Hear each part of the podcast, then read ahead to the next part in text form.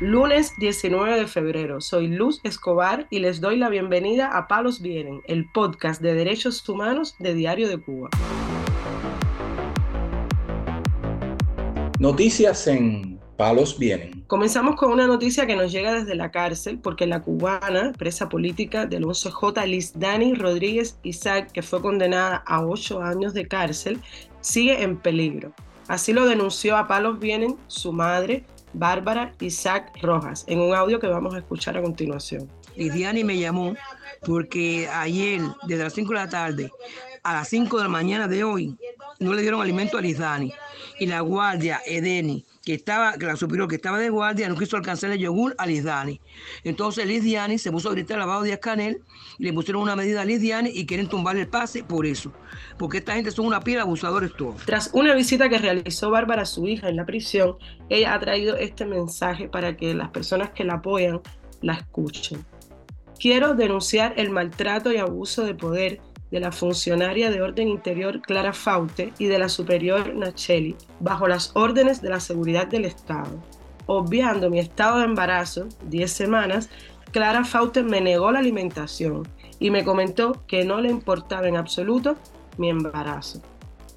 Temo por la vida mía y por la de mi bebé.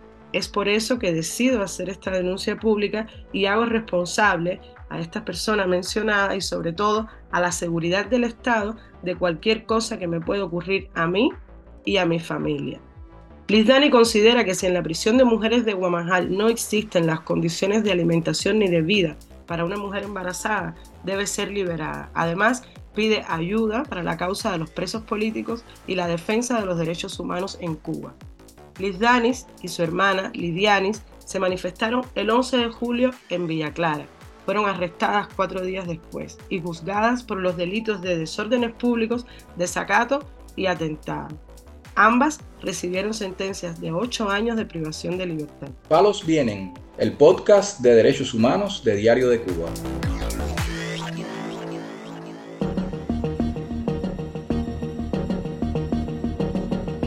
El ex prisionero político cubano de la Primavera Negra de 2003, Juan Carlos Herrera Costa, falleció este sábado en Nueva York de un infarto masivo, según revelaron fuentes cercanas a este periodista.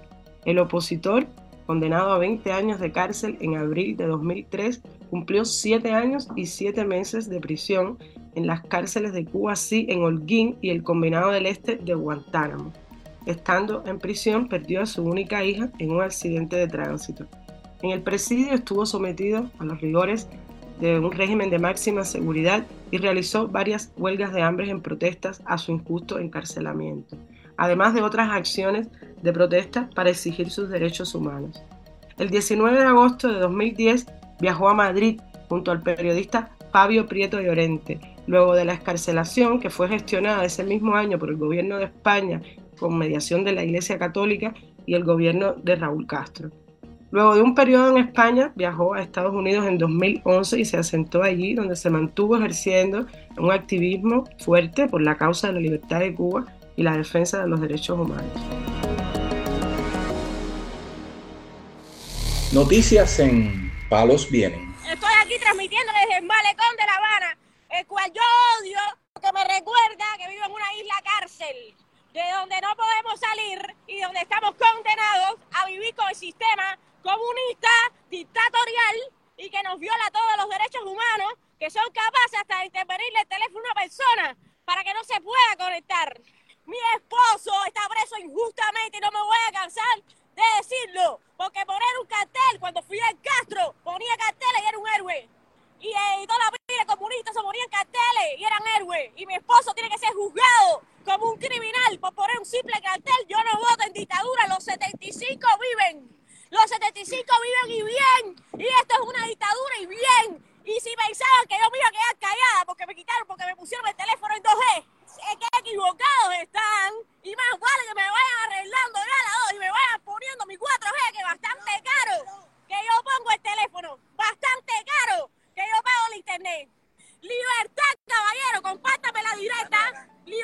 Ilsa Ramos, la esposa del preso político Yasmani González Valdés, alzó su voz en protesta por el encarcelamiento de su esposo junto a su hijo. Ella fue al malecón habanero y allí estuvo protestando, lo transmitió a través de las redes sociales y denunció también sobre unas estrategias del régimen para silenciarla, porque no quieren que ella siga denunciando eh, el injusto encarcelamiento de su esposo y todas las estrategias de la seguridad del Estado para acallar la voz de este preso político. Durante la transmisión en vivo, la esposa del preso político mostró el lugar exacto de un cartel que había puesto su esposo manifestando su oposición a la convocatoria de elecciones que orquestó el régimen hace unos años y expresó, mi esposo está preso injustamente y no me voy a cansar de decirlo.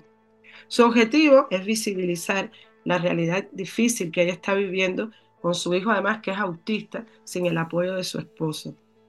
González Valdés fue detenido en abril de 2022 luego de un violento registro en su casa que orquestó la seguridad del Estado.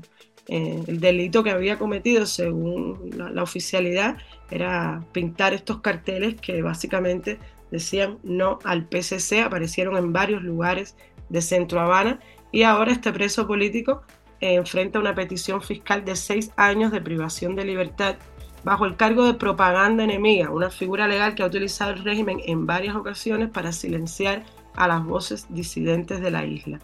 En declaraciones a Diario de Cuba, Ilsa Ramos describió el reciente juicio contra su esposo como un verdadero circo, denunciando la falta de garantías procesales y la violación sistemática de los derechos humanos en Cuba. Palos vienen, una producción de Diario de Cuba conducida por la periodista Luz Escobar. Puedes escucharnos en DDC Radio, Spotify, Google Podcast, Apple Podcast, SoundCloud y Telegram. Hablar de derechos humanos en Cuba puede ser una mala palabra, pero mañana volvemos con otras noticias. Esto es Palos Vienen, el podcast de derechos humanos de Diario de Cuba.